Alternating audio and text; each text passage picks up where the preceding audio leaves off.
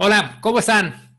Bienvenidos una semana más a este episodio 7 de The Web is the Platform, en donde Jorge y yo vamos a estar hablando un poco, bueno, ni siquiera un poco. Este es un tema que nos, la verdad es que nos gusta un buen. Eh, estuvimos platicando una hora antes de iniciar el podcast, para que se tengan una idea, pero esto es sobre Web Components. Vamos a estar hablando de Web Components y vamos a hablar en muchos otros episodios sobre Web Components. Queremos como ampliar mucho este, este tema. Hay muchas cosas que nos gustaría platicar. Eh, hay muchos temas que nos gustaría abordar. Esto es como 100% estándar y es una tecnología que llevamos ya trabajando entre Jorge y yo como 5, 6 años eh, en diferentes empresas. Eh, Jorge ha tenido experiencias enormes y ahorita está trabajando cosas impresionantes para poder resolver problemas del desarrollo web moderno con Web Components, con puros estándares y CSS. Así que, bueno, vamos a iniciar con este episodio 7 que va a ser Web Components y una pequeña introducción a cómo podemos empezar a estilizarlos. Pero de inicio, Jorge, ¿cómo estás? Pues muy bien, aquí andamos con muchas ganas de poder hablar de uno de mis temas favoritos. yo creo que, bueno, todo el mundo lo sabe que soy súper fan de los web components por, por esa cercanía con el estándar y, y bueno, que, no tiene por qué renegar de los, de los frameworks, sino que son un, compañero ideal ¿no? de, los frameworks y, que además te permite reutilizar entre proyectos independientemente del framework. No sé, te da una versatilidad impresionante y, me da mucha pena que, la gente todavía no los conozca o que se siga casando con el framework eh, porque les resulte más fácil desarrollar porque sí es cierto que a lo mejor tiene una pequeña curva de, aprendizaje, ¿no? Pero vamos, que deseando que la gente lo, incorpore, porque eso, como bien has dicho, llevamos cinco años ya dedicándole a los web components y, todavía como que no terminan de despegar. Eh, siempre los desarrolladores van poniendo una excusa u otra, que, que es lo que estábamos hablando antes. Es como, primero te dicen los polyfills, vale, pues ya no hay polyfill, ya se soporta. Ahora te dicen no sé qué, es como, vale, también soportado. Y como no hacemos más que quitar piedras en el camino y los desarrolladores siguen poniéndose excusas para no utilizarlos y para no emplearlos en sus desarrollos. Y, no sé, tengo ahí 20.000 conversaciones, siempre digo 20.000, ahora que me fijo me acabo de acordar de más 20.000 años de experiencia, ¿no? Pero, pero no sé, tengo muchas, muchas anécdotas de, eso, de, excusas para no usarlos o, esas cosas. Al final, no sé, veo que, la gente no hace más que gastar tiempo en refactorizar y refactorizar y cambiar de framework y cambiar de plataforma y, y tienen haciendo los mismos componentes 3.000 veces para, la empresa y es como muy absurdo todo. Que en el tema de las excusas también, o sea, creo que en parte es de este lado hay muchas excusas para la adopción de Web Components y estos estándares, pero por el otro lado es la comunidad de JavaScript que sigue sacando como librerías distintas, frameworks diferentes para solucionar problemas que Web Components per se ya solucionan, ¿no? Y, eso te lo da el navegador.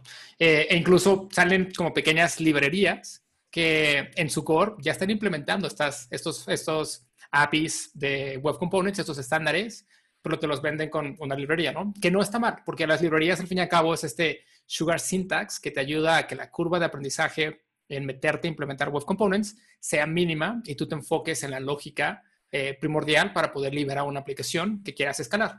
Eh, pero pues no te venden o no te dicen como, hey, dudes, esto son estándares que vienen de web components y yo te estoy como dando este sugar syntax para que tu curva de aprendizaje sea, sea más lenta. Te lo venden como una tecnología, una librería nueva que trabaja componentes y que es más rápida que Angular o que es más rápida que, Angular, eh, perdón, que React. Y eso te va a ayudar, que tu proyecto va a ser mucho más rápido, pero no te estoy diciendo que el core es que ya tengo adopción a estos estándares, como por ejemplo Custom Elements, que te ayuda a generar componentes eh, un poco más interoperables eh, y mucho más rápidos, ¿no? Para la parte del navegador. Entonces, vamos a empezar con el tema para poder platicar un poco de qué son los Web Components, Jorge, me gustaría que me platicaras eh, qué son los Web Components, cómo, cómo, cómo se generan los Web Components. Es una pregunta de, examen, de entrevista, de ¿me vas a contratar o algo? Estoy... Suena a pregunta de Nervioso, no te preocupes. Voy a, a ver, son creo que cuatro APIs.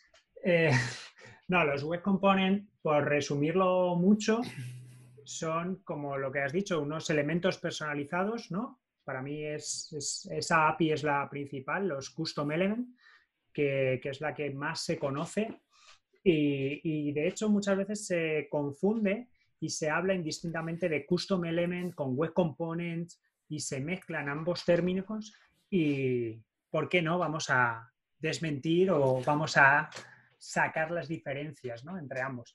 Pues por un lado están los custom elements que no son más que un elemento personalizado que, defines en el DOM tuyo propio y le especificas qué clase o qué, qué, función, porque también puedes pasarle una función, es la que va a interpretar esa etiqueta. ¿no? Le va a decir al browser, oye, cuando te encuentres esta etiqueta, utiliza esta clase para saber qué tienes que hacer con ella. ¿no?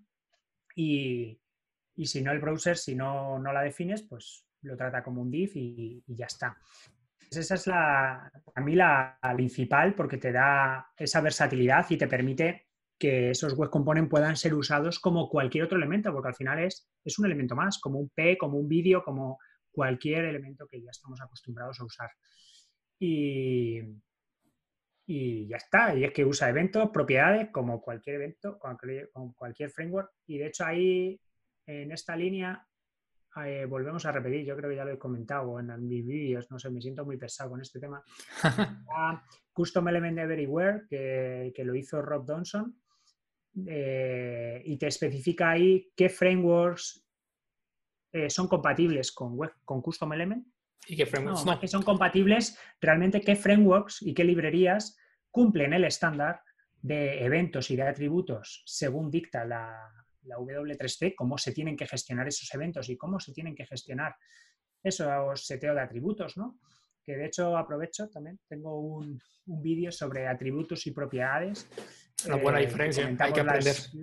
que hay que aprender esa diferencia, pues tengo un vídeo en mi canal de YouTube contando las diferencias y eso que muchas veces usando framework perdemos esa noción y, en este caso, para usar custom elements y bueno, los, el DOM en general es, es, muy importante saber cuando hablamos de atributos y cuando hablamos de propiedades y también saber manejar los eventos, que, los frameworks te lo ocultan todo esto y tú seteas cosas que son properties, pero no sabes si es una property, es un attribute, y luego bindeas eventos sin saber que estás escuchando un evento. Y, bueno, esta, por eso para mí esta es la, la, más importante y la que hay que tener clara y más compatibilidad. Y ahora te devuelvo yo la pregunta, ya que hemos hablado de esta, te pongo a examen. ¿Sabrías decirme qué compatibilidad hay de esta API por parte de los navegadores? ¿Podemos usarla? ¿No? ¿Hay que hacer polyfills? Sí, podemos utilizarla. De hecho, ya está soportada en todos los navegadores modernos.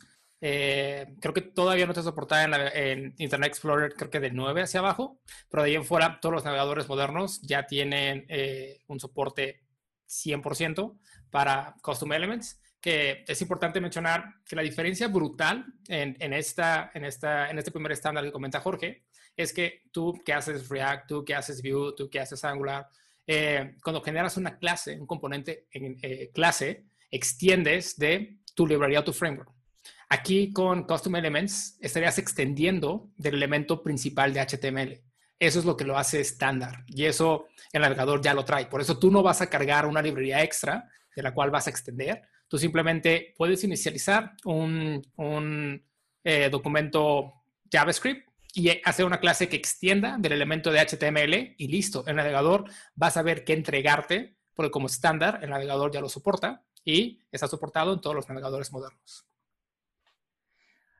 Eh, sí, y aquí voy a lanzar la primera puya a, a nuestro gran amigo, el nuevo Internet Explorer que se llama Safari, que está soportado todo menos una parte de la especificación que me da rabia infinita y nos resta mucha funcionalidad a los desarrolladores, que se trata de la customización de elementos ya definidos por el browser.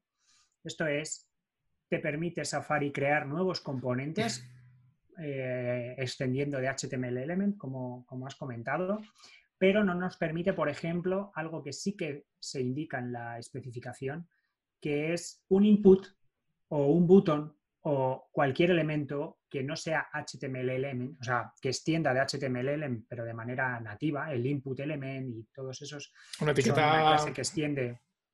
Claro, la etiqueta, yo qué sé, lo más normal es la etiqueta input, la etiqueta button, porque tienen funcionamiento muy específico de cara a, formularios y, atributos personalizados y, behavior un poco eh, personalizado, ¿no? El pattern para el require y demás que te permiten hacer manipular mejor el, input, ¿no? Y por lo tanto tiene una clase que extiende de, HTML element, pues la especificación dice que tú podrías extender eso, o sea, crearte un custom element a partir no solo de HTML element, sino de... Ese elemento en particular. Eh, exacto. ¿Qué, ¿Qué ganaríamos con esto? Pues poder extender un input con tu funcionalidad propia o un botón, pero manteniendo todo el core que te ofrece el browser, no teniendo lo que replicar.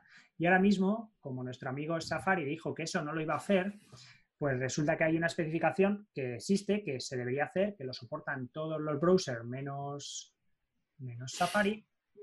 Y ahora, ¿qué sucede? Que tú haces un input o quieres hacer tu propio button o tu propio input y como los formularios, el Shadow DOM y demás, si quieres usar Shadow DOM, que luego pasaremos a explicar qué es, pues te toca poner el input en el Lighton para manipular, para que el propio browser maneje bien el foco y demás, porque no puedo extender el propio botón del formulario y poder beneficiarme de todo eso que ya el browser hace por defecto. Y se ha tenido que crear otra API, que ya hablaremos en otro capítulo, que es el, partition, nunca me sale, eh, form partition o algo así. ¿Sabes cuál es? Eh, eh, Participation API o algo así se llama, que, es para, eso, para manipular mejor el foco de los formularios y demás. Y todo por eso. Que son uno de los problemas que platicábamos en capítulos pasados, eh, de cuando los navegadores, no todos los navegadores deciden subirse al barco, ¿no? Eh, los estándares nacen para ir solucionando los problemas a los developers, pero cuando no todos los navegadores deciden subirse al barco para implementarlos o van un poco más avanzados y el resto tiene como, como un, eh, un pipeline distinto con implementaciones diferentes y no, no es beneficio a lo mejor implementar los mismos estándares al mismo tiempo, eh, pues tienen que ser unas soluciones, que ahí es donde ciertas librerías o frameworks nacen como para quitarnos esa chamba de estar mitigando como oye, tengo que hacerlo de esta forma en este navegador así y acá así, más bien es un ocúpame y yo me encargo de mitigar esa cosa muy particular. Y pues no es que sea culpa, no, no, no es que sean unos culpables u otros, pero es el por qué van saliendo ciertas cosas que terminan cargando un poco más el proyecto con más librerías y más cosas para que el proyecto se logre ver bien, ¿no? Que, bueno, esta es la API, la de Custom Element, que es la, que, la más importante. Luego podemos pasar a otra que puede dar chicha también, que es la de ECMAScript Modules, ¿no? que, al final eh, todo lo que carguemos pues, es una forma de, importarlo en, el proyecto y, y que ECMAScript Modules, bueno, por decir, está soportado en la mayoría de los browsers, con un 91% de los browsers actuales, por lo tanto podríamos decir que casi, que ya lo hemos dicho en algún capítulo, hay que empezar a servir las aplicaciones ya en ECMAScript Modules. No hablo de ECMAScript 6 Modules, se creó en ECMAScript 6, pero hablemos de ECMAScript en general. Claro. Pues ya vamos por 2020, que es la versión 11, no nos cansaremos de repetirlo y yo no me cansaré de maldecir a todo el que dice, sé ECMAScript 6. Es como, bueno, y, yo ECMAScript 11. Eh, entonces, hablemos de ECMAScript Modules sin ponerle numerito porque ya ah, está para quedarse. ¿vale? Entonces, con un 91% de los browsers principales, creo que me parece absurdo traspilar a ECMAScript anterior al 6 y, servirlo con versión no modules, el CommonJS que, que se llama, por ese 9%. Claro. Es que por un 9% vas a transpilar en MacRi 5. Chavales, empezar a servir ya, porque ese 9% ya solo es Internet Explorer 11 que, bueno, pues se lo dais transpilado en ECMAScript 5. Se puede servir las dos. Lo dejamos ahí para que miréis y si no le preguntáis a Diego por Twitter cómo podéis servir una web en ECMAScript 5 y en ECMAScript 6. Creo que lo hemos dicho en algún capítulo también. Sí, lo platicamos dejamos. Quien haya visto que lo que se revise todos, que eso es pregunta de examen, cómo servir en, dual, ¿no? Eh, en módulos y no módulos. Y eso, entonces, ¿qué, te parece a ti esta API? ¿Tienes algo que, añadir sobre los módulos? Sí, y más bien esto es como un ping-pong para ti, porque sé que a ti te pegó más.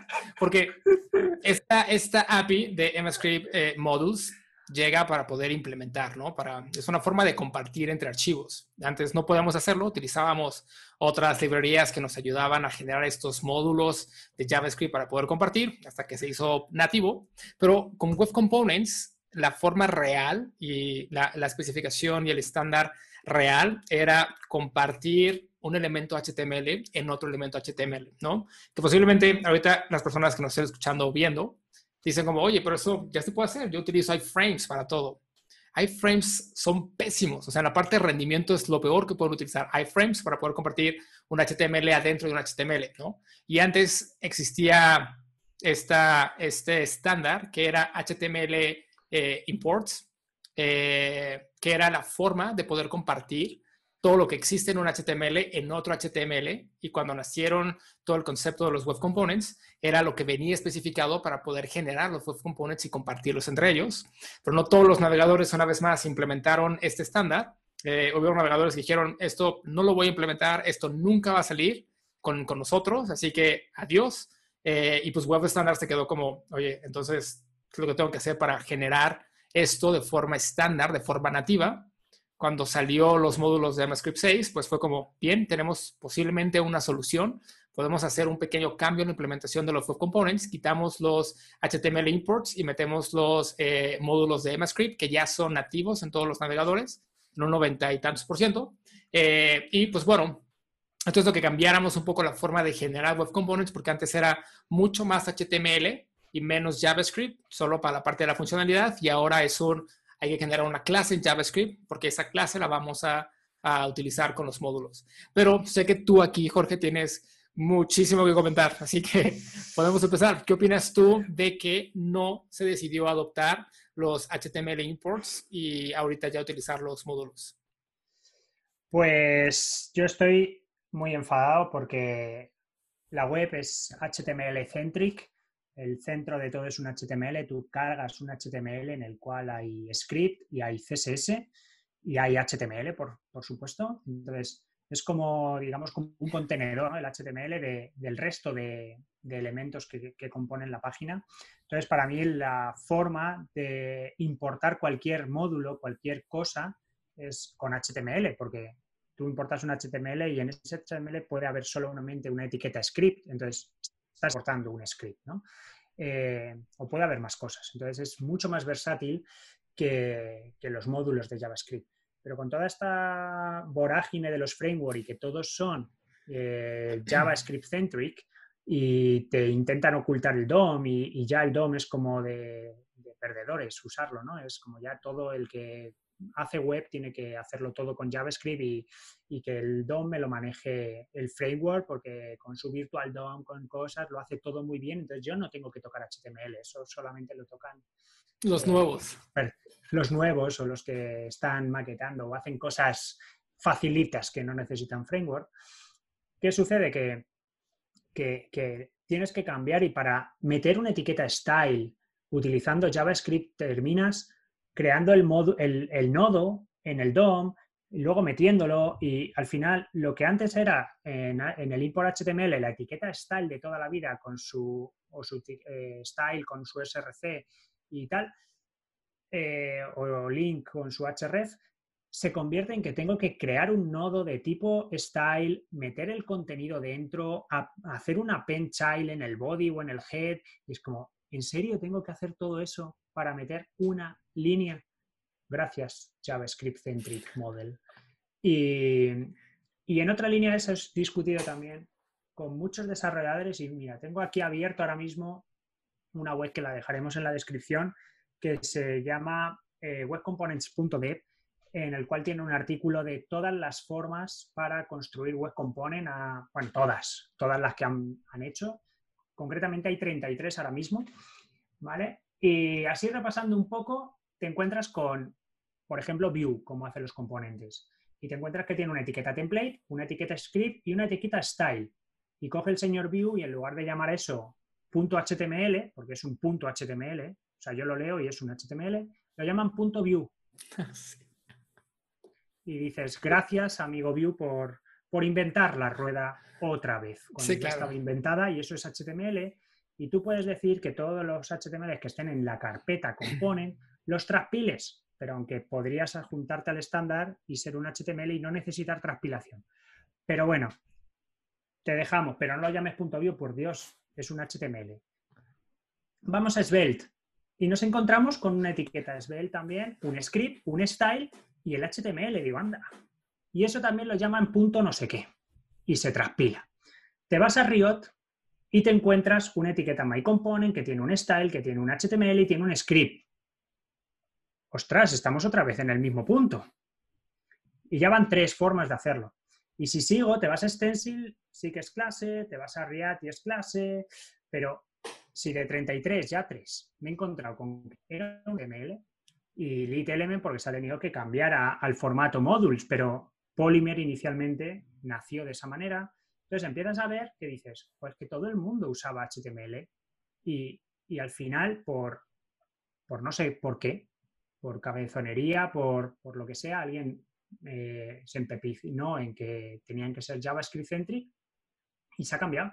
Entonces, esto me da rabia que los frameworks como Vue, ahí podía haber apostado por ese HTML, haber se acercaba al framework y decir, oye, yo no creo un punto Vue, voy a crear un punto HTML y empleo el estándar y importo un módulo. Yo sería precioso que en Vue pudieras hacer un import mycomponent.html y, y funcionara el componente o que al compilarlo te compilara un punto HTML.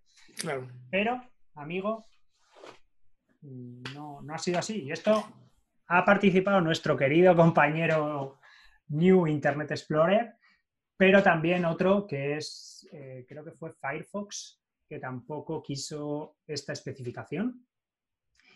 Pero bueno, hay buenas noticias. Se está importando el import HTML dentro de JavaScript. O sea, esto ya te explota la cabeza. Tú coges un HTML, haces un script module de tipo módulo para importar un JavaScript, que en el JavaScript haces un import de HTML que te trae el HTML para coger el style, que luego haces un append child del style para meterlo otra vez en el HTML.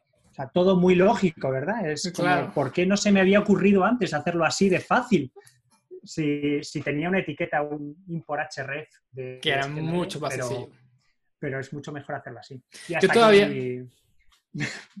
Mi, odio. Yo todavía recuerdo que fue en el 2017, justo, en el Summit de Polymer, que fue en Londres. Estábamos allá y, y dieron la noticia de la parte de que se iban a módulos, ¿no?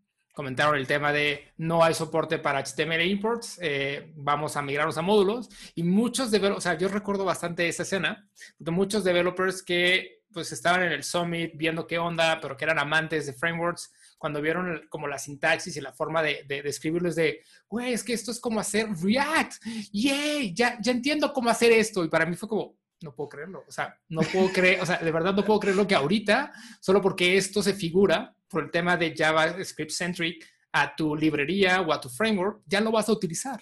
Antes era como, o sea, antes generar componentes, generar Polymer era extremadamente sencillo porque era HTML más HTML, CSS en tu HTML y ocupabas el JavaScript de la forma en que lo ocupas para implementar cierta interacción. That's it.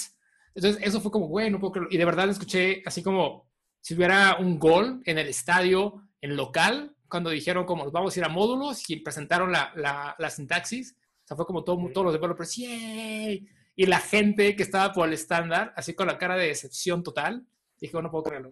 Está, está cabrón. Sí, sí. Me acuerdo que estuvimos ahí luego en el descanso de esas charlas, que, que ahí coincidimos, Diego y yo, estuvimos, estuvimos allí. Y, y me acuerdo que estuvimos discutiendo, bueno, no discutiendo, sino mirándonos con cara de, de decepción y decir, Diego, no lo entiendo. Y, tú, Diego, yo tampoco. Y los dos llorando en una esquina, eh, no comimos del catering porque estábamos apenados y era como, Dios mío, ¿por qué? Pero pues, buenas noticias con la parte de módulos es que al parecer está funcionando bastante bien. Eh, y también por ahí ya en estándar van a sacar los CSS módulos, que va a ser una forma en la que podemos implementar CSS sin que tengamos que pasar con JavaScript per se. Eh, así que, pues bueno, esperemos que esto siga evolucionando. Pero la parte de los módulos trajo ciertas cosas buenas, quitaron algo bastante bueno, que, que sí me dolió mucho, que fue el tema de HTML imports. Eh, pero hay que seguir para adelante y pues bueno, los CSS módulos los espero con ansia, así muchísimo. Aquí tenemos un refrán que dice que no hay mal que por bien no venga. Entonces, bueno, el mal que hemos perdido esa maravillosa especificación del estándar, pero a cambio hemos acercado eh, los web components un poquito a, bueno, al estándar de la comunidad, digamos, al modelo de trabajo que, se venía o se viene haciendo en claro. el framework o en, o en la comunidad, ¿no? Pero bueno, si eso sirve para adoptar, para que la comunidad adopte nuevos estándares, pues bueno, seguiré llorando a, oscuras en mi habitación por las noches, pero, pero bueno, eh, me alegraré por ello. Bueno, pues, ¿qué otro? Eso, siguiente estándar. Yo tiraría de los dos que quedan, primero, ya que hemos hablado del HTML, por el de HTML template. Ok. Diego, esta pregunta va para ti o para mí. Ya no, sé quién llevaba. Ok, si quieres puedo platicar un poco de qué es HTML templates, eh, porque esta parte es una etiqueta de HTML que sí se maneja como estándar, sí se maneja como API, por lo que hace, ya que no es una etiqueta ordinaria, no es una etiqueta en la cual tú lo utilizas en tu HTML para, implementar contenido, ya que lo que te hace te genera un document fragment, se le llama esto, que todo el, el contenido que esté adentro de esa etiqueta en tu HTML no va a ser visible una vez que se renderice. El nodo no va a renderizar el contenido, eh, más bien se va a quedar ahí como un document fragment. Y este se utiliza para cuando tú estás trabajando ciertos datos o contenido con JavaScript, puedas inyectar ese contenido en el template eh, para que se pueda renderizar, para que se pueda ver. Y se implementó mucho en los componentes, porque en los componentes pues necesitábamos esta estructura base de, ya que vamos a empezar a generar toda la estructura del contenido visual con HTML, con CSS, imágenes y demás, esto estaría rapeado o adentro de una etiqueta templates y eso ya lo estaríamos inyectando directamente con JavaScript en el nodo eh, adentro de la etiqueta templates. Así que es la forma de utilizarlo y se le vio muchísimas ventajas para si quieres tener un template de tablas o algo un poco más dinámico, desde JavaScript es la forma en la que ya podías empezar a inyectar cierto contenido. Eh, pero platícanos, ¿por qué, ¿por qué te gusta y no te gusta este, este estándar? Eh, que no me gusta. pues me gusta porque es, digamos, como, por lo que has explicado, como cargar un comentario que, lo cargas en el DOM, pero no afecta al tiempo de renderizado del DOM, porque directamente todos los, todo el HTML que hay dentro de esa etiqueta es como el browser pasa de ello hasta que no lo estampas o lo, o lo, o lo, o lo quitas de esa etiqueta template, ¿no? Lo puedes usar como copia. Entonces, me parece muy interesante para gestionar el DOM y, por ejemplo, para los bucles, recuerdo yo en Handlebars que al final hacías un bucle y tenías una template dentro y se compilaban las templates y luego las empleabas y todos los gestores de template hacen cosas parecidas, entonces era algo necesario ahora mismo en, el desarrollo de aplicaciones y, bueno, es, es muy interesante usarlo. ¿Que no me gusta? pues hecho en falta o me gustaría que las templates pudieran tener expresiones JavaScript dentro. Algo así, porque tú dices, yo defino una template y podría, me gustaría poder poner de alguna manera dólar llave, el nombre de la variable, y a la hora de estamparla, decir, oye, estámpala con estos datos como hacían las templates compiladas de Handlebars, por ejemplo, que tú la compilabas a partir de un HTML y luego le decías, oye, instánciame esta template con estos datos y ahora instánciamela con estos otros datos, ¿no? Y, no tenías que, no tienes que hacer nada. Y eso es lo que veo que le falta a, este HTML template. Eh, y con eso yo creo que nos podríamos quitar mucha parte del lit HTML, por ejemplo, que para quien no lo sepa, quien no haya trasteado, yo soy de leerme código fuente, soy, soy así. A veces me aburro y digo, voy a ver qué hay. es tu diversión. Eh, hay quien se lee los pilares de la tierra o eso, yo, me leo. Código fuente. Yo me leo código fuente. Pues en, la, en el código fuente de lit HTML, por ejemplo, eh, se usa la etiqueta template. O sea, todo lo que va entre las etiquetas HTML, aunque lo declaras en JavaScript, eh, la librería por debajo utiliza etiqueta template. template para delegar al browser todo ese trabajo de gestión de template, ¿no? Entonces, sería genial que esa sintaxis que hacemos con HTML, al final muchos lo hacen, ¿no? Con JSX también hay algo similar, aunque eso sea el demonio desde mi punto de vista. Eh, eso ya es otro tema, hablamos en otro capítulo. Eh, si ya el estándar eh, permitiera crear esas variables, sería genial poder declarar la template directamente con tus variables JavaScript eh, dentro del, del componente y, directamente que se estampe. ¿no? Yo creo que el HTML reduciría mucho de tamaño y todo lo que hace el HTML, que es simplemente cachear, así hablando rápido, es como mm, hacer algo muy, muy simplón, que hay otras librerías como HTML y que hacen cosas similares y, al final el, funcionamiento es, es, muy parecido. Pues toda esa gestión, si se la delegáramos al browser, eh, es que nos quitaríamos 2,6K que pesa Lit HTML. Así es. Eh, que bueno, que parece de coña que digamos, me voy a ahorrar 2,6K cuando framework pesan 40K, ¿no? Pero, o más, ¿no? Dependiendo de qué framework estés utilizando. Exacto. Entonces, hablar de que me puedo ahorrar 2,5K, a lo mejor a la gente dice, ¡ah! Estos puristas o estos que, vas a hilar fino, tampoco hace falta. Si 2,5K, en cuanto me despiste con una imagen ya, lo, ya los tengo, ¿no? Pero, pero ya no es eso de los 2,5K, sino el rendimiento de la aplicación, la performance sería mucho mayor si, si directamente lo hace el browser y no una librería interpretada como JavaScript, bla, bla, bla. Entonces, esos son mis, mis puntos fuertes y mis deseos de para crecerlo. Sabes que yo viendo cómo la gente utiliza Web Components, es algo que, que, me ha tocado ver mucho, porque no todos utilizan la etiqueta template eh, como para generar el, el, wrap de su HTML. No, no, todos lo utilizan. O sea, empiezan a generar eh, como su contenido, meten, no sé si están ya como muy acostumbrados, la parte de React, tienes que generar un wrap con un div, por ejemplo, eh, que tampoco está en buena práctica. Sé que ahorita ya tiene una forma de eh, mejorar la sintaxis eh, o más bien eh, la semántica del HTML que se genera en React, pero antes no, y antes te obligaban a generar como esta sopa de div para todos. y yo creo que ahorita están jalando como esas prácticas para generar como sus templates con, con, componentes web, ¿no? En vez de utilizar la etiqueta template, que lo único que te ayuda, la parte sintáxica o la parte de, de semántica, es que esta etiqueta no se va a generar como un div. O sea, tú puedes empezar con un template y empiezas ya como tu section, tu article, tu head, tu footer, tu main, lo que necesites, y se va a respetar como esa semántica en la construcción o la arquitectura de tu proyecto. Eh, ¿Qué beneficio crees tú? O sea, ¿por qué, ¿por qué les aconsejarías a developers, Jorge, utilizar la etiqueta template cuando trabajan con web components a no utilizarla, por ejemplo? Porque es el estándar.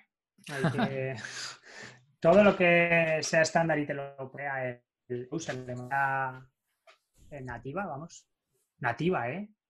Nativa. Es nativo. Hacer web, como lo platicábamos en el capítulo pasado, es nativo. Efectivamente. Que es que me, no sé, me, llena de orgullo.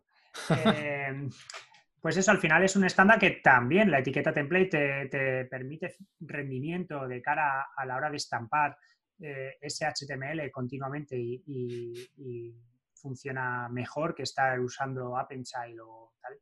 Entonces, eh, no cuesta nada y te coges el nodo, te lo clonas y lo estampas. Es que, no sé, es muy sencillo y, lo manejas con la API de, vamos, con JavaScript, acceder al template, coger el contenido y estamparlo en otro lado. Eh, es muy sencillo y, bueno, también viene, como comentaba, tipo handlebars, que al final pues es, muy similar, ¿no? Entonces, eh, lo veo muy útil y que lo puedes usar sin procesar. O sea, tú puedes hacer un HTML plano en el que le pones una etiqueta template y luego desde tu JavaScript capturar eso y una vez que obtienes datos de Internet o de una API o lo que sea, pues puedes estamparlo, no sé, es muy, muy sencillo y, no tienes que andar con traspilados o, cosas raras que, eh, que tienes que, construir, ¿no? Y en ese sentido, eh, bueno, lo podéis usar sin polyfills también, por comentarlo. 95% eh, de los browsers actuales, que, bueno, salvo Internet Explorer 11, que, bueno, también es comprensible porque Explorer 11 nació, salió antes de la especificación de este estándar. O sea que también es normal que, no, que no lo soporte y que es un browser que tiene más de 10 años y el estándar, mm, pues cuando salió ya aprobado, eh, creo que no tiene ni cuatro años. Este es el estándar aprobado oficialmente, ¿no? Entonces, es correcto. Eh, es normal que un navegador como Explorer 11 no lo soporte. Pero salvo ese, todos los demás lo soportan, por lo tanto, eh, lo puedes usar sin polyfills también y, sin nada. Y si no, pues en ese porcentaje que no soporta los ECMAScript modules, pues lo mismo. Metes en, el, en la versión traspilada de ECMAScript 5, metes los polyfills y apañado. Y que toda la carga de la aplicación extra se lo lleve solo Explorer 11 y no penalizamos eh, al resto de browsers que sí soportan de manera nativa todas estas cosas. es otra API que podemos usar independientemente de hacer web components o, hacer cualquier otro tipo de, contenido. ¿no? Claro, eso con puro JavaScript, como lo platicábamos, a lo mejor alguna tabla, algo de contenido que quieras ir replicando, puedes trabajar tu template desde JavaScript e inyectarlo en el DOM sin ningún tipo de problema. Perfecto. Entonces, ¿qué otro estándar que será como el último, existe eh, para la parte de trabajar Web Components? El Shadow DOM, ese DOM en la sombra que, que lo hemos dejado para el final porque yo creo que es el que más controversia trae y el que más te hace que te explote la cabeza, porque es lo que todos los demás, Custom Element dentro de lo que cabe, eh, pues React o Angular crea sus propios elementos, ya sea usando el estándar o no. Pero bueno, tienes el concepto de creo componente, ¿no? Con ECMAScript Modules, pues lo mismo, y con HTML Template, pues de una manera u otra las templates ya, ya son como de la casa, ¿no? Pero Shadow DOM es como llevar, hacer scope del CSS y, y, y ya como Angular te lo hace, pero a partir de, variables, vamos, te pone clases en tus componentes y, React también. te genera como un hash. Bueno, o sea, con relación a los estilos que ocupes, te generan como un hash en tu clase eh, o una, un encapsulado ahí de los estilos con, con, puros hashes para que sean únicos y no se repliquen entre ellos. Claro, yo ahí, señores de Angular. ¿Por qué?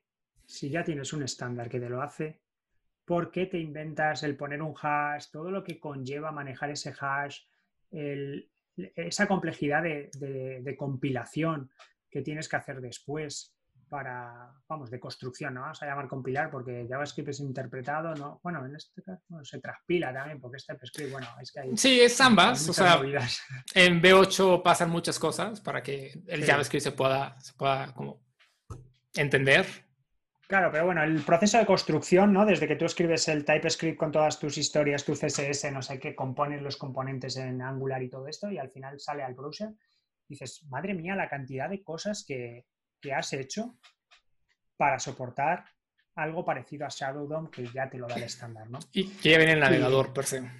Exacto, y ya él te hace esa encapsulación y, y ya está, y pues te lo da, te quitas todo ese JavaScript que cuando añadas un componente te añada la clase, porque yo estaba haciendo una prueba el otro día con, temas de Shadow DOM y todo esto en, Angular y con componentes y todo esto, y, me volví loco que me ponía la clase en todas las etiquetas, en todo el HTML de mi template. Digo, ¿pero por qué me pones esa clase en todos los nodos?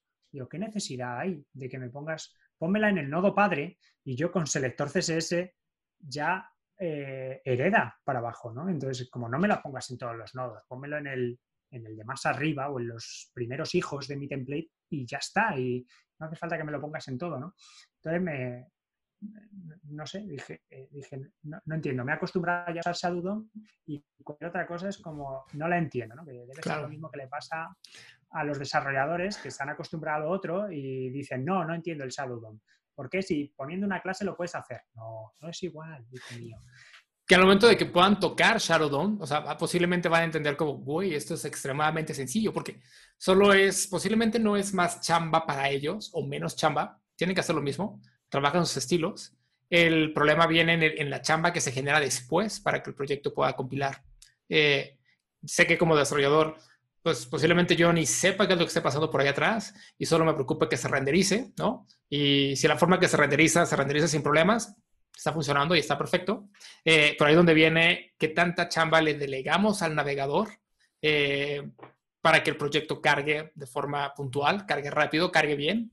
Y el Shadow DOM es algo que ya viene ahí. O sea, simplemente en cuanto vea que existe un Shadow DOM, ahí empieza a trabajar sin, cosas extra, simplemente con, ah, esto yo lo entiendo, yo sé cómo hacerlo, simplemente genero estas cosas acá y listo. Y con el otro, ya sea React, porque React te genera lo mismo, cada uno de tus elementos de HTML eh, con JSX tiene una clase específica para agregarle los estilos que tú estás haciendo, ¿no? Sin importar si viene con una clase, sin importar si bla, bla, bla, le agregan una clase específica para empezar a agregar estilos, que esto es useless, como dude, como para qué tienen que generar toda esa chamba innecesaria si ya existe algo que les ayuda a, mitigar ese problema.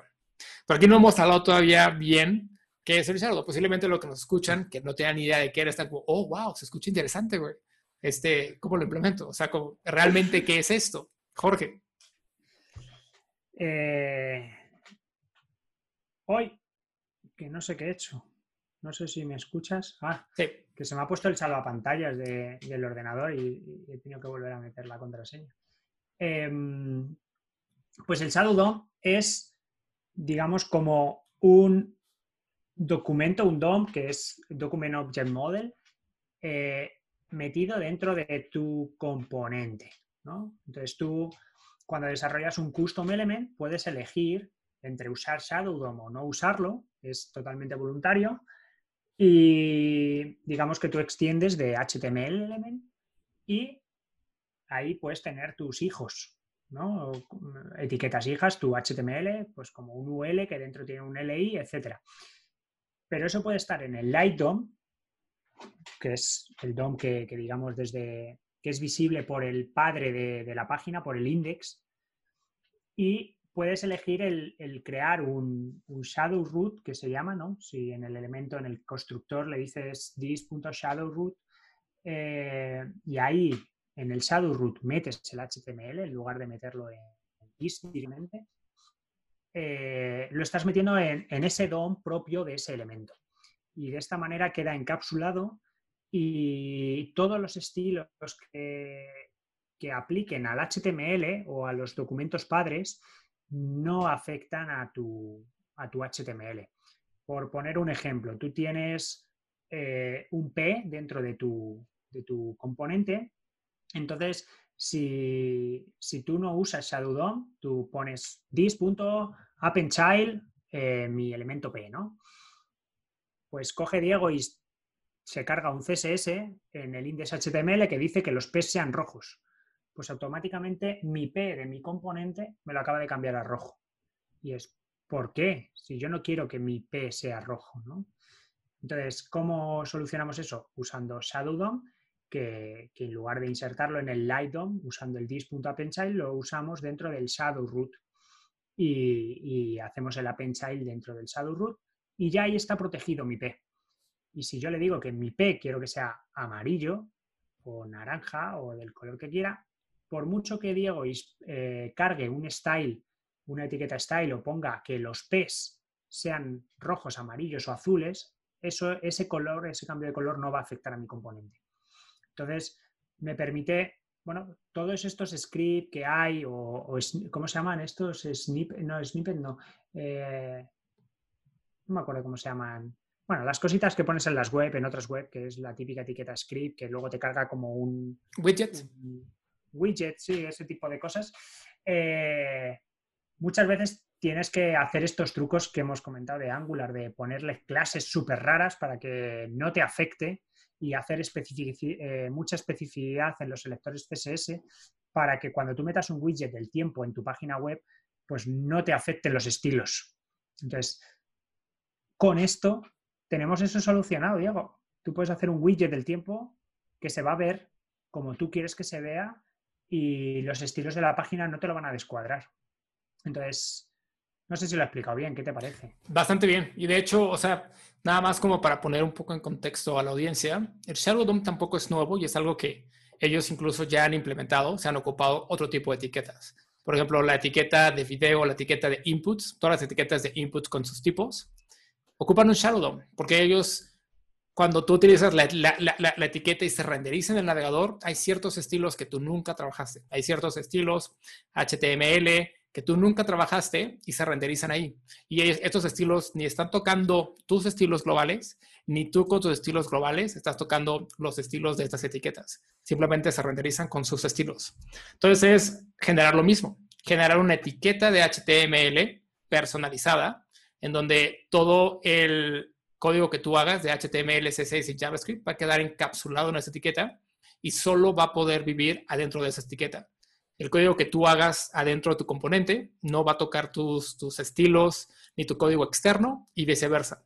Y hay ciertos trucos para poder comunicar tu componente con el DOM, ¿no? el, el IDOM y viceversa. El IDOM con tus componentes, que ahí es donde viene el tema de cómo podemos estilizar, ¿no? Porque antes se ocupaban muchas técnicas cuando empezaba a salir Web Components que rompían este encapsulado y te, daba como un comportamiento raro. Y ahorita pues ya hay muchas formas de cómo podemos no romper el encapsulado de, del Shadow DOM, simplemente, por ejemplo, con las variables de CSS, empezar a inyectar ciertos estilos para manipular variables internas de, de tu componente eh, y listo, es la forma en que tienes componentes que son un poco más personalizados, que vienen con sus estilos encapsulados, pero tú puedes empezar a modificar un poco la forma en la que se muestran. Y ahí es donde Jorge trae bastante experiencia, porque él ha estado trabajando, haciendo cosas extremadamente interesantes con cómo puedes generar un sistema de diseño con componentes y con, con variables de estilos en donde tienes a lo mejor un JSON, modificas ciertas cosas del JSON y cambias visualmente todo el componente sin que tengas que tocar código. ¿Qué opinas de eso? Porque nos puedes platicar un poco más de esto que has estado trabajando. Efectivamente, llevo un tiempo que, eh, bueno, me junté con unos diseñadores en la empresa y, les mando saludos a Alfonso, Luis, y compañía, que, que empezaron a hablarme de sistemas de diseño. Yo, en cierto modo, no sabía la existencia del nombre como tal, bueno, lo oías hablar, ¿no? Pero, y muchas veces al final haciendo web component, pues en el fondo estás haciendo un sistema de diseño sin, sin saberlo, sin ponerle esa etiqueta, ¿no? Y, pero me empezaron a hablar también de, temas más profundos, más filosóficos, más de eh, design tokens, en el que pues eh, bueno, eh, es un concepto que a mí me gusta definir como que tenemos, eh, todo el mundo conoce el Atomic Design y, que hablamos de que un botón es un átomo, luego vas componiendo y vas creando moléculas, etcétera, ¿no? Pero si te fijas bien el átomo, pues pasó como, como le pasó a, a, Geeks, ¿no? Que, que dices, es que un átomo está compuesto de partículas más pequeñas aún, que, por cierto, mi gusto por la etimología, átomo viene de, sin división, que tomo es una, división, un tomo de una enciclopedia es una división, pues átomo viene de sin división, ¿no? Eh, pues resulta que sí que tiene división. Entonces, un átomo está compuesto de partículas más pequeñas, partículas subatómicas, pues con un componente pasa lo mismo. Un botón tiene partículas subatómicas, que podríamos hablar de el fondo del botón, la tipografía, el borde, etcétera, etcétera, etcétera. Entonces, ¿qué repasa si en lugar de definir cómo es un botón, defino cómo son sus partículas subatómicas y lo llamo tokens, ¿no? Entonces empiezas a, abrir un mundo en el que explotas de datos porque eh, te das cuenta que, es que hay muchísimas variables que, estamos acostumbrados a usarlas con CSS Pero resulta que, eso, que podemos llegar a lo que tú comentabas, que, estoy trasteando, tener un sistema de diseño basado en tokens en el cual cada valor de mi CSS es un token o está relacionado con un token. Y, bueno, utilizando herramientas como Style Dictionary o CIO o bueno, hay muchas herramientas por ahí que, te convierten o te ayudan a convertir esos JSON en, CSS o en XML para Android o en archivos Swift para, para iOS. Y, bueno, yo estoy en un proyecto que estamos toqueteando todo eso y estoy haciendo muchas cosas que no puedo contar todavía, pero estoy deseando contar. Y, y bueno, digamos que, que estoy creando una librería con compis del trabajo que también les mando saludos, han participado muchos, no voy a decir nombre para no dejarme ninguno. Y estamos creando una librería de componentes eh, agnóstica a los sistemas de diseño y que permitan ser estilados a partir de, design tokens. Entonces, eso en combinación con todas estas herramientas de Style Dictionary o, o demás, pues te podrían llegar a permitir crear aplicaciones para cualquier sistema de diseño o que puedas aplicar tu CEMIN o tu sistema de diseño y, bueno, es el sumum ya del estilado de, componentes. La verdad es que hay muchos retos ahí por delante y es muy complicado esa, parte. Y de hecho es una de las preguntas que me, me hacen. Eh, el otro día me preguntaron por cómo estilar componentes, que si existe algo tipo Bootstrap para componentes o tipo Bulma o esas librerías de CSS o framework de CSS. Y, la verdad es que ese es un punto que, le veo complicado al tema del Shadow DOM. No sé cómo lo ves tú. El, hecho de que es mucho más fácil estilar una aplicación hecha con, con Angular, por ejemplo, que, que tú estilas, metes Bulma o metes Bootstrap y, es muy fácil ¿no? utilizar esas cosas.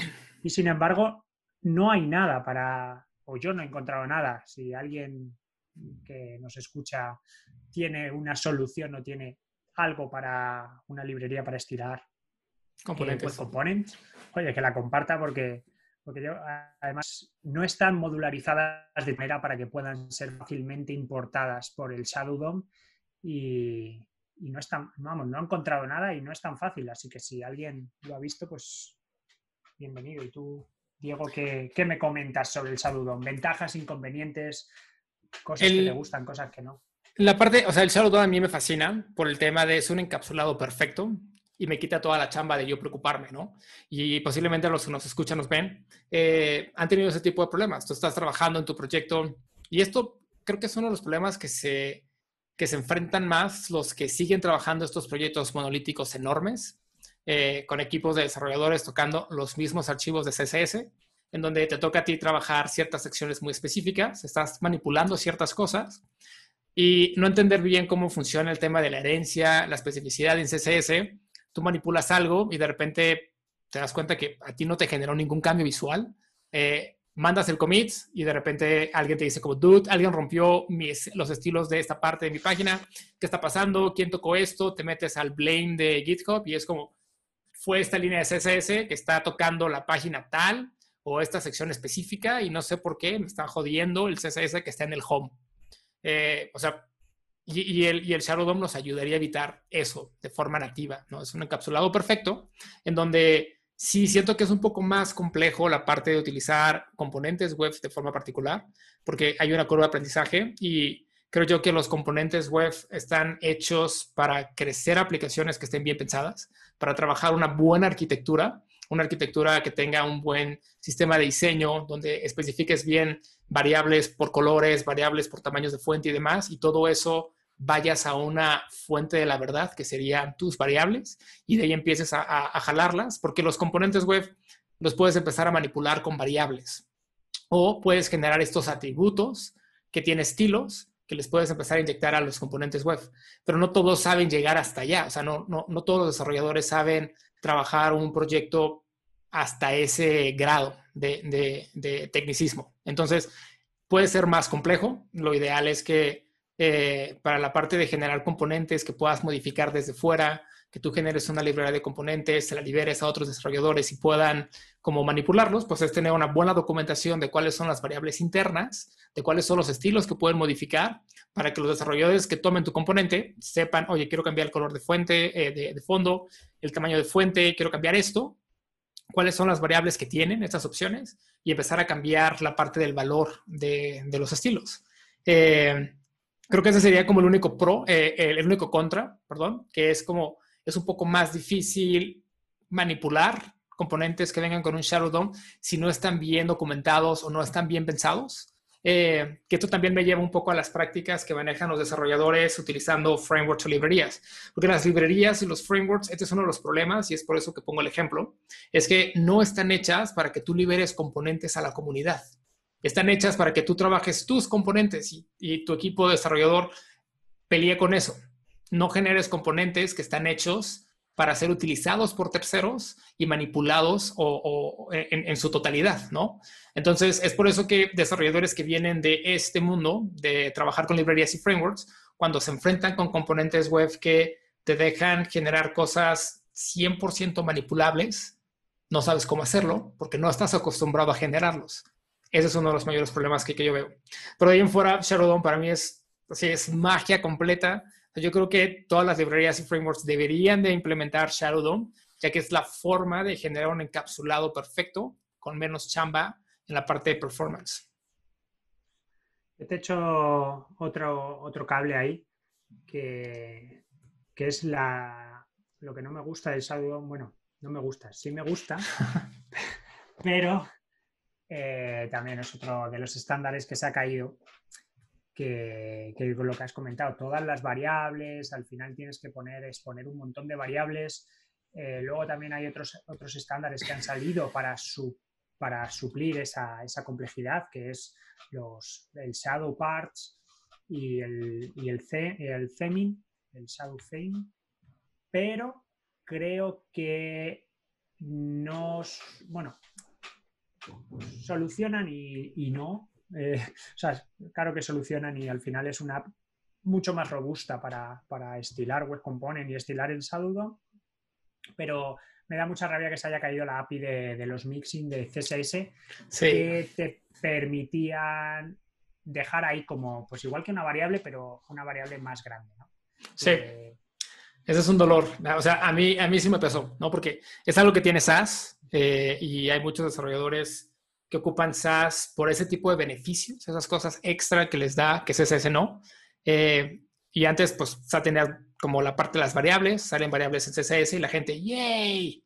Eh, salen estos mixings en SAS y salen los mixings en CSS eh, Vanilla y la gente es de ¡yay! Y yo, yo utilizaba mucho eso. Polymer empezó a implementarlos muchísimo para la parte de estilizar las cosas, pero de repente no tuvo adopción, no se le vio como un beneficio a generar esto hubieron ahí como algunos problemas en la implementación y decidieron matar ese, ese, estándar.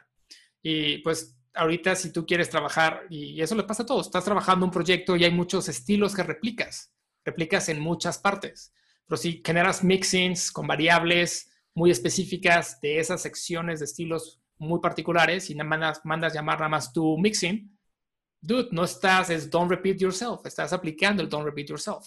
Y ahorita CSS Vanilla, pues nos quitó la opción de evitar el don't repeat yourself.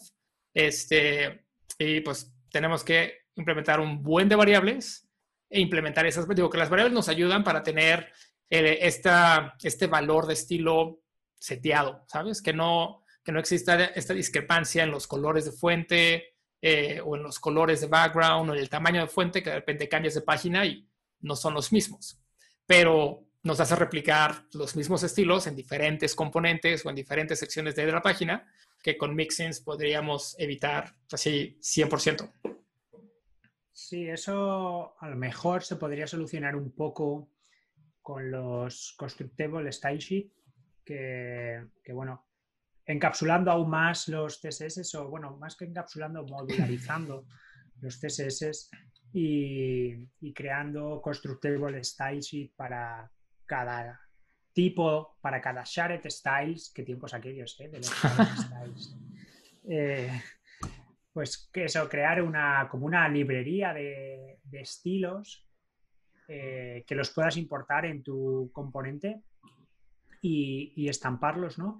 Y aprovechando el constructible style para que no tengas que, bueno, el browser no tenga que reinterpretar continuamente ese, CSS, sino que, bueno, que coja la, clase ya interpretada y la, la emplee, ¿no? Sin tener que volver a, a parsear ese CSS que para eso, bueno, para eso están los Constructible Styles, que, bueno, para quien no los conozca, te permite esa parte de decirle al, navegador que esa parte de estilos la voy a reutilizar en más sitios y, que cada vez que la vaya a emplear, pues el navegador como que tiene una caché, un, ya renderizado esa parte y, simplemente la, la, aplica, ¿no? Y le cuesta mucho menos que volver a leer todo el CSS, volver a hacer el rendering, el pintado, etc se ahorra bastante trabajo en ese lado.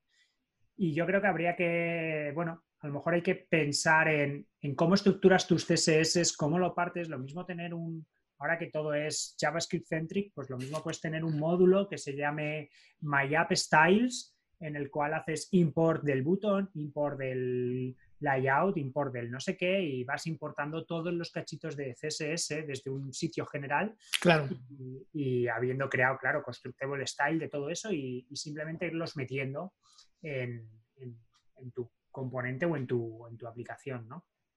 Pero bueno, habrá que ver cómo, cómo evoluciona esa parte y, y a lo mejor eso sí que nos puede abrir la puerta a nuevas librerías de CSS que, que, bueno, que se creen en lugar de forma monolítica o como Bootstrap, que al final sí que se están modularizando por, por botón, por no sé qué, por car, por tal, pero todavía no es fácil importar todos los estilos botón, porque necesitas los mixing, necesitas los utilities, necesitas los layouts, necesitas un montón de, de CSS intermedios que al final para los CSS del botón terminas con 300 o 400 líneas de código para estilar un botón pero si todo eso fueran constructible styles, pues oye, ni tan mal. Si yo ya me importaba el constructible style del layout, pues me da igual importarlo 20 veces, porque realmente solo lo voy a importar una, porque por caché solo me voy a quedar el JavaScript ese una vez, y además a la hora de aplicarlo, pues es el mismo constructible style que voy a estampar eh, n veces, ¿no? Claro. Yo creo que por ahí hay oportunidad de crear un framework de CSS basado en, en Constructible Styles, así que hay, si alguien se anima. Algo que sea una librería para estilar componentes, ¿no? Por una librería bien pensada con la parte de, porque los componentes, como lo platicamos, se estilan con variables. O sea, si no es interno, es externo, se estila con variables, pero debe de haber una regla de qué variables internas va a tener el componente que tú puedas tocar desde fuera. O sea, es algo más complejo eh, porque necesitan los developers entender, pues, si van a ocupar esta librería de componentes, cuáles son las variables en fuentes, en colores y demás para implementarlas en el componente y que la librería logre hacer ciertos cambios. Yo creo que, o sea, ahí es, una chamba, es un trabajo. Eh, creo que es algo más de empresa, porque la empresa debe de trabajar bien cuál es el guideline de diseño que tiene para los componentes, fuentes, demás. Eh, pero sería interesante, o sea, la comunidad en ocasiones sorprende muchísimo con los aportes que va trabajando. Eh, si alguien conoce algo similar, lo está utilizando y demás, será bueno que lo compartiera para poderlo ver, para poderle dar como algo de difusión y ahí a lo mejor apoyar y como implementar algunas cosas. Y ahora que mencionas eso, eh, en el último Chrome Dev Summit 2019 eh, estuve hablando con, Nicole Sullivan sobre, sobre ese tema porque di una charla eh, junto con otro compañero de, Edge, que, iban a restilar todos los componentes de formulario, tanto para desde el proyecto Chromium, luego con diferencias sutiles entre Edge y Chrome, pero, pero bueno, que iban a hacer un trabajo conjunto en, crear los componentes desde cero, puesto que bueno, los, los componentes el calendario, todos estos pues se han creado nuevos, pero, pero llevan hechos mucho tiempo y, a lo mejor se necesitan componentes nuevos o, restilar también por accesibilidad, por un montón de razones, han decidido volverlos a hacer. Y estuve hablando con ella precisamente de eso, del tema de variables, de todo esto, y le decía que estaría bien, porque yo me encuentro con Material Design, se crea sus variables CSS y las prefija con un namespace te vas a los componentes de, yo qué sé, de cualquier otra librería, no sé, Material Design, los de Badin, eh, cualquier librería de componentes, y todas tienen su prefijo o tienen sus variables, ¿no? Y dices, joder, yo no puedo coger un componente de Badin y un componente de, de Material Design, tengo que estar haciendo matching de variables y ver si realmente ambos dos me permiten la misma personalización para, que, para conseguir dar el mismo estilo al componente eh, independientemente de dónde venga. Y yo le comentaba, digo, podríamos usar, o, también es muy aburrido que quieras cambiar el borde de un botón o el borde de un input y digas input border tal. Ya, pero es que el select también quiero que tenga ese mismo borde y también lo quiero en el text area. Dices, joder, tengo que cambiar tres elementos para ponerle el mismo color de borde. Y me decía, sí, para eso está CSS, el border color. Digo, ya, pero tengo que hacer un selector de tres selectores y ponerle border color, border radius, no sé qué. Digo, para mí yo creo que sería más fácil que eso fuera una familia de componentes y estandarizar que, oye, los componentes de input de formulario, ¿no? Pues son inputs para meter texto el usuario, ya sea un texaria, un select o, cualquier otro que te inventes, o, un checkbox, porque es que luego hay checkbox, el input radio, que ese sí es input, pero el checkbox, el bueno, el input checkbox también es checkbox, pero dices, bueno, al final tienes que estar ahí con el CSS y dices, joder, si hubiera una variable de, propia del navegador estándar que diga input border color o input border radius y etcétera, pues yo estilo, le doy valor a esa variable y me da igual qué librería de componentes uso, me va a utilizar esa variable y me va a poner todos los bordes del input del mismo color y todo el border radius y toda la tipografía. Yo decir, oye, que quiero la tipografía eh, para los input quiero esta y para los títulos quiero esta otra. Entonces, si hubiera un title font family o un title font no sé qué, o headline o como lo queramos llamar, pero si se estandarizan ciertas variables, ciertos tokens, y yo le hablaba de eso, de, estaba empezando con el tema de los tokens y, y si, creamos un estándar alrededor de los tokens y que el propio navegador implementa ese estándar y lo convierte en variables CSS y yo solamente tengo que dar valores a esas variables CSS, podría tener un theming agnóstico de la librería, de, todo. sí, porque eso me pega. El mismo estilo. Jala una librería, te cargas todos los estilos que a lo mejor no necesitas. Eh, y regresando al tema o al, o al ejemplo del input, si tú tienes inputs en tu proyecto, vas a querer estirarlos a todos igual. No es que quieras un input en particular que sea diferente con los estilos porque necesitas este como línea visual que sea igual en los demás. Entonces, me hace mucho sentido el tema de tener variables seteadas por familia de, elementos que ya te digan como a esta familia le puedes cambiar el borde, el tamaño, la fuente, el color, bla, bla, bla. Estas son como las variables. Mandas llamar una variable y toda la familia cambia. Eso, eso será fabuloso. Es esta utopía que, que venimos manejando desde hace Buenas ideas, buenas ideas. Pueden seguir echando ideas acá. Sí, sí, me parece bien que te parezca buena idea. A ver si puedo enseñar algunas cosas dentro de poco. Está perfecto. Y guiño, guiño, Luis. pues hasta ahí, yo creo. Sí. ¿No aburrimos más a la gente o qué? No, está perfecto. Creo que esta fue una buena pequeña introducción a Web Components, como les comentábamos en el inicio no va a ser el último episodio de Web Components, vamos a hablar más de Web Components porque Web Components, o sea, es la cosa que nos gusta, es lo que venimos trabajando, es siempre que damos charlas en su mayoría tiene que ver con Web Components, en gran mayoría, o de estándares de este tipo. Así que hay mucha tela de dónde cortar cuando hablamos de Web Components, eh, pero creo que para hacer un episodio eh, de Web Components fue un primer, una primera introducción. ¿Cuáles son los cuatro estándares que generan un Web Component? que tú puedes empezar, un web component, perdón, que tú puedes empezar a, utilizar, a implementar y generar algo. Van a tener ahí los enlaces de el soporte de, estas, eh, de estos estándares y también vamos a dejarles eh, una página para que puedan ver los estándares per se y cómo podrán empezar a implementarlos en caso de, en caso de, que, de que quieran como jugar un ratito con esto. Eh, recuerden, Web Components no es algo nuevo, ya lleva bastante tiempo en la industria y esto nos ayuda para muchísimas cosas. Así que en siguientes capítulos vamos a estar hablando un poco más a detalle de cada uno de los estándares y demás cosas que se pueden lograr con Web Components y también casos de éxito de empresas que lo han implementado, han generado eh, como unos guidelines fuertes con sus web components y su sistema de diseño eh, para que puedan ver. O sea, realmente esto es, esto es lo de hoy y debería de convertirse en el futuro del desarrollo web por muchas cosas. Y aparte, como comentaba Jorge en el inicio, Web Components no es que tengan que estar peleados con los frameworks y librerías, ¿no? Para nada. Web Components son un complemento perfecto para utilizarlo con tus frameworks y librerías, eh, pero haces que el proyecto sea agnóstico a un stack en particular, que eso es lo más importante. Y aquí Jorge nos está poniendo una imagen que sí es una hamburguesa, pero viene con una explicación, así que nos va a poder explicar un poco qué es lo que estamos viendo para los que nos escuchan. Esta es mi, visión de los web components como si fuera una hamburguesa. Para mí, la base es un pan, ¿no? Que son las APIs. Luego los web components es la carne, la chicha, lo que alimenta y luego por encima puedes poner toppings, ya sea uno o más, frameworks, me da igual que sea Vue, Angular o React, y al final todo eso lo, tapas con otro pan, que es tu aplicación, y ya tienes toda tu hamburguesa.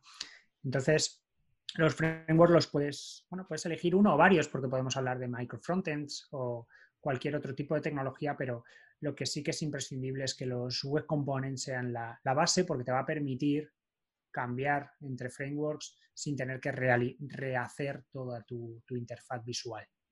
Esa es mi, visión de, los web components como, herramienta. ¿no? Claro, y está perfecta. Como platicamos, es la forma de generar proyectos agnósticos sin, esta, esta sin generar esta dependencia a librerías o frameworks muy particulares. Y con esto, tu proyecto o sea, puede crecer enorme, enorme. Bien, Jorge, ¿algo para cerrar? Sí, voy a dejar una visión de futuro. Ah, por favor. aquí. Si algún día se cumple, habrá acertado y si no, pues podéis sacar esto y decir, te equivocaste, Jorge, y señalarme con el dedo, ¿no? Ok. Pero yo me imagino un mundo y, yo creo que, que, es posible hacerlo y estoy, estoy en ello, que consiste en tener los web components desplegados en un CDN y que las aplicaciones no tengan que construirse una y otra vez y que tú puedas desplegar un componente de manera unitaria siguiendo Semver y que la propia aplicación, utilizando cosas como Pika, que ya hemos hablado alguna vez, ¿no? Eh, Skypack, pues que tú directamente hagas un import de tu componente de la versión 1.3 y se te baje. Y si te fías del desarrollador, lo dejas un poco abierto con Semver y le pones la virgulilla y decir, oye, yo quiero la versión 1 y si hay mejoras, cárgamela automáticamente. Entonces, me imagino ese mundo en el que, pues eso, yo utilizo un componente de Diego, confío plenamente en él y digo, pues, oye, instánciamelo en mi aplicación y si Diego despliega una nueva versión, la siguiente vez que alguien visite mi página, automáticamente va a tener los bug fixes de Diego que lo ha desarrollado en su casa, yo lo estoy usando en mi proyecto y yo no he tenido que hacer un redeploy, ni he tenido que hacer un upgrade de las versiones y volver a construir.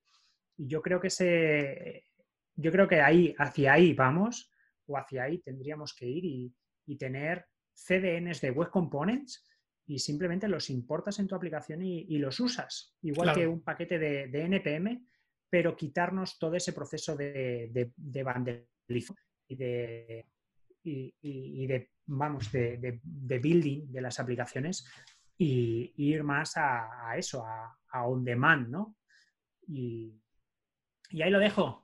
No sé cuándo será esa, ese mundo, 2025, 2030, no sé, yo solo espero verlo y intentar acelerar la llegada a ese punto lo antes posible y en mis ratillos voy, voy intentando dando, dar pasos hacia, allá. Yo digo que podemos levantar fondos para tener fondo para empezar a generar este inicio de este mundo de desarrollo web utópico y trabajarlo, porque esto no se genera solo y necesitamos tiempo para, para trabajarlo y el tiempo es lo que nos falta. Entonces, yo digo que podemos levantar fondos, empezar a trabajar en a lo mejor algunos ejemplos que puedan ayudar a, a que la comunidad vea el beneficio de trabajar cosas así y en caso de que sí, pues darle como con más fuerza y ver qué sale. Efectivamente, yo ahí lo dejo. Yo creo que Snowpack es, un gran paso y, ayuda mucho a conseguir ese, objetivo. Y, bueno, es, relativamente sencillo eh, conseguirlo. Otra cosa es que las empresas se fíen y... claro, el tema de la adopción, ¿no?